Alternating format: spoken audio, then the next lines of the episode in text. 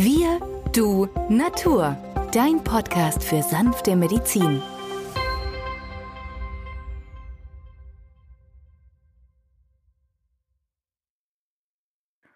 In der heutigen Folge sprechen wir über ein sehr wichtiges Vitamin, das Vitamin K2. Mein Name ist Benjamin Hartlieb, ich bin Osteopath und Heilpraktiker und mit mir am Mikrofon ist wieder der Arzt, Biologe und Chemiker Peter Emrich. Hallo Peter. Hallo Benjamin. Peter, in unserer heutigen Folge soll es um das Vitamin K2 gehen.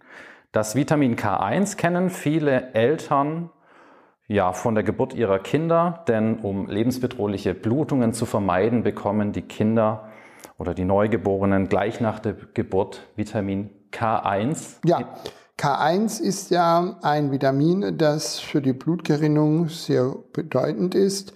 K1, K2, also diese K-Vitamine ist eine ganze Gruppe von fettlöslichen Vitaminen und da hat man herausgefunden, dass sie einen großen Einfluss haben auf die Blutgerinnung. Vornehmlich K1 spielt da eine große Rolle.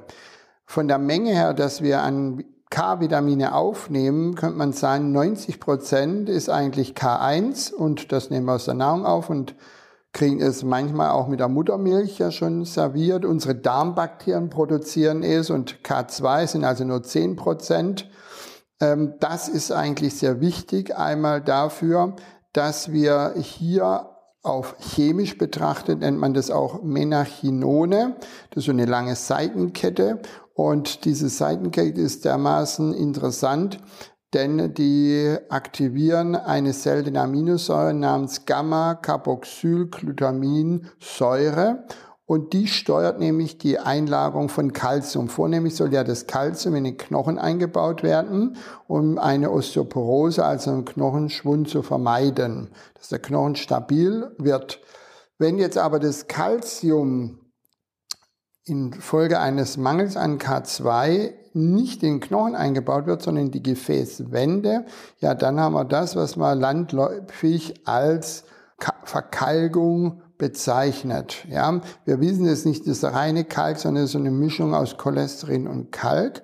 Zium-Ionen, die sich da zu einer Masse zusammen verbinden und dann eine Arteriosklerose, so spricht ja der Fachmann von solch einer Gefäßverkalkung. Ähm, und das ist also der große Schritt. Also wer genügend K2 mit der Nahrung zu sich nimmt oder zum Beispiel auch als Tropfen oder Tabletten. Das kann man ja heute auf dem Markt kaufen. Das gibt es überall. Auch bestimmte Nahrungsmittel wie zum Beispiel die Leber oder Eiern oder Milchsäurebakterien, die ja bei uns im Darm vorkommen. Oder aber auch fermentierte Lebensmittel wie zum Beispiel Sauerkraut oder der Joghurt oder manche Käsesorten haben dieses K2. Und das macht sozusagen den Effekt, Calcium wird in den Knochen und nicht in die Gefäße eingelagert. Ja, sehr interessant. Also ihr könnt mal zu Hause schauen, wenn ihr Vitamin D-Tropfen zu Hause habt, dann kann es sehr gut sein, dass ihr bereits Vitamin K2 zu euch nimmt, denn vielen Vitamin D3-Präparaten wird dieses Vitamin K2 zugesetzt. Und vor allem über 20.000, 30.000, also man sagt ja Wissenschaft über 10.000 Einheiten Vitamin D3 sollte Vitamin K2, also das Menachinon 7, zusätzlich gegeben werden, so mit 100 Mikrogramm täglich. Und dabei ist es egal, ob man das morgens nimmt oder abends nimmt. Manchen sagen, gibt es ja kombinierte Präparate einmal am Tag, egal ob morgens, mittags, abends. Vitamin K2 übrigens ähm, ist ja nicht nur für die Kinder gut, es stärkt den Knochen gerade beim Aufbau, beim älteren Menschen hemmt es die Knochenabbauprozesse. Personen, die eine Gefäßverkalkung haben, profitieren auch von dem K2, weil K2 ist wirklich ein Tausendsasa, das kann sozusagen verkalkte Gefäße wieder freimachen, auch Herzkranzgefäße. Es kann sogar einen Herzinfarkt verhindern. Und Menschen, die unter Blutgerinnungsstörungen leiden und immer wieder so blaue Flecken haben, haben da auch einen Benefit. Ich habe gelesen, dass ähm, Vitamin K2 auch Menschen mit sehr empfindlichen Zahnhälsen helfen kann. Ja, Also das ist ja auch ein Riesenproblem, wenn man sich mit Patienten unterhält, die sagen, ja, gehen da öfters zum Zahnarzt und immer wieder schießt es ein, weil das Zahnfleisch ist etwas zurückgegangen, die Zahnhälse liegen frei. Was können wir da tun? Auch hierfür einigt sich das Vitamin K2 mit derselben Dosierung. Kann man eigentlich auch zu viel Vitamin K2 einnehmen? Man kann zwar einnehmen, aber es tritt kein Effekt auf. Ein holländischer Professor der Universität Maastricht, Professor Dr. C. Svermeer, sagte einmal, das ist dasselbe Phänomen wie mit dem Vitamin C. Wir können auch nur ein bestimmtes Quantum pro Stunde aufnehmen und das ist also das gleiche bei dem K2. Interessanterweise haben die neuesten Studienergebnisse gezeigt, dass die Patienten, die die neuen oralen Antikoagulantien zu sich nehmen, auch K2 unbedenklich einnehmen können. Es gibt keine Wechselwirkung, kein Risiko für die Bildung der Blutgerinnsel. Die Patienten, welche noch das alte Präparat vom Kumarin-Typ, also das Makumar zu sich nehmen, sollten sich bitte mit ihrem Therapeuten der Wahl abstimmen. Ja, also Vitamin K2 ist in dem Sinne ja dann für alle wichtig. Wenn es dem Baby schon gegeben wird, dann ist es auch für den Erwachsenen wichtig, für den Knochenstoffwechsel, für die Blutgerinnung.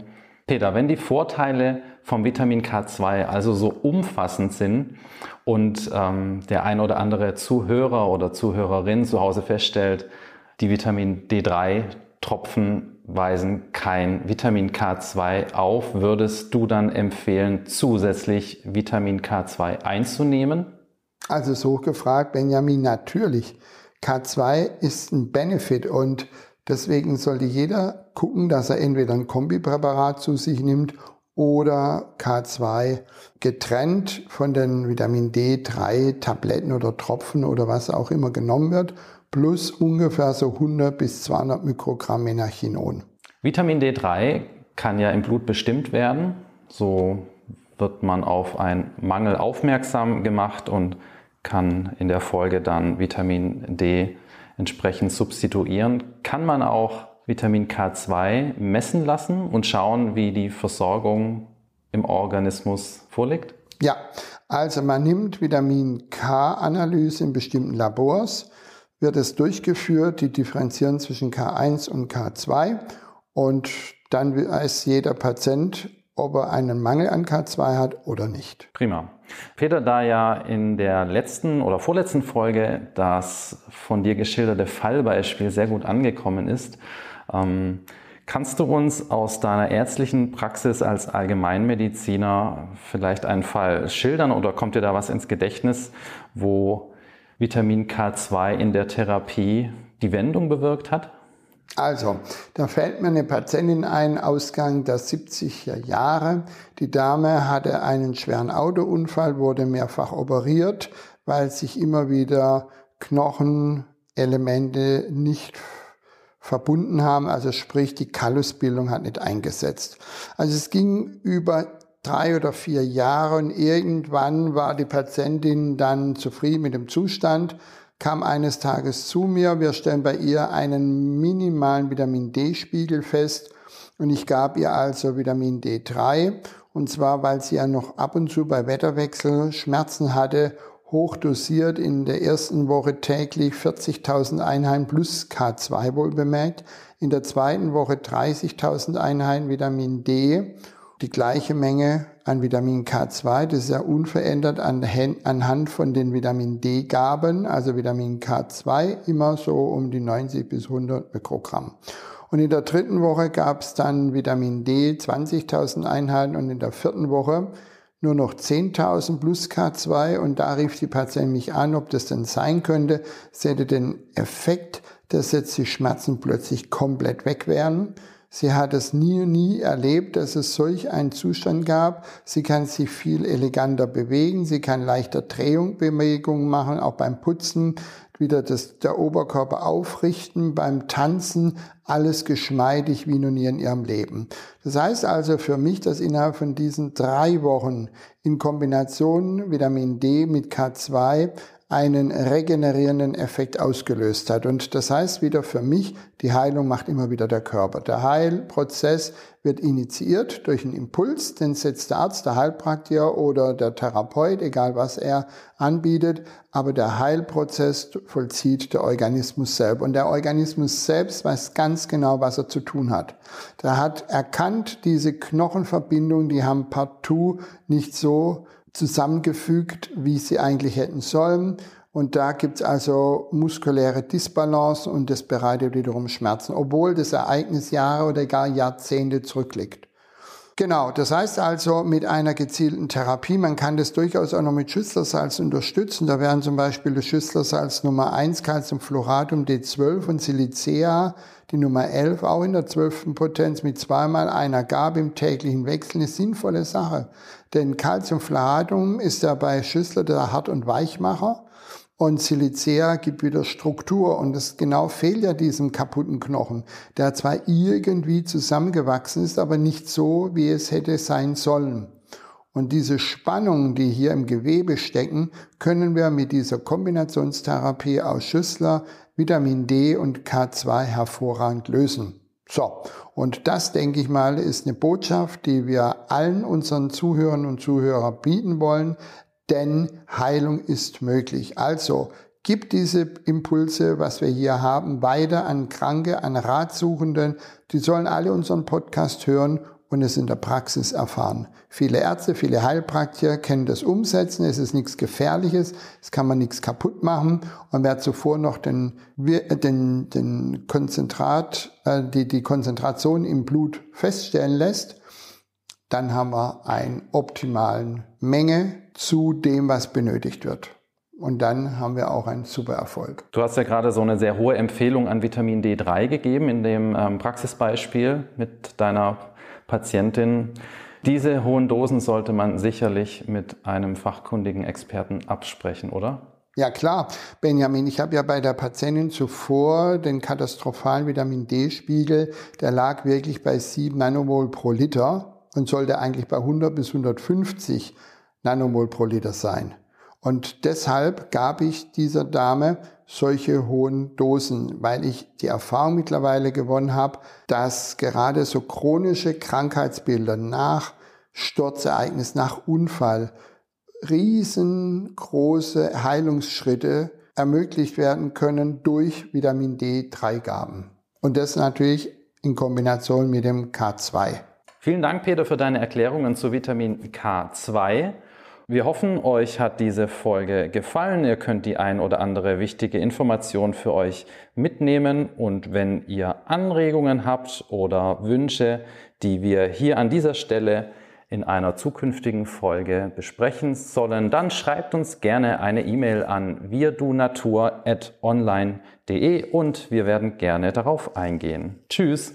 Tschüss.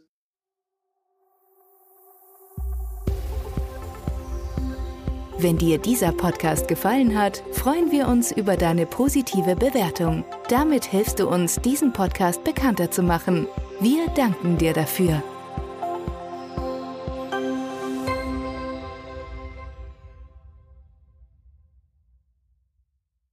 Der folgende Hinweis ist uns wichtig. Alle hier vorgestellten Informationen können nur einen allgemeinen Charakter haben. Sie ersetzen nicht die fachkundige Untersuchung und Behandlung durch deinen Arzt. Bitte wende dich bei anhaltenden Beschwerden an den Arzt deines Vertrauens. Nur auf diesem Wege kann die geeignete Therapie für dich gefunden werden.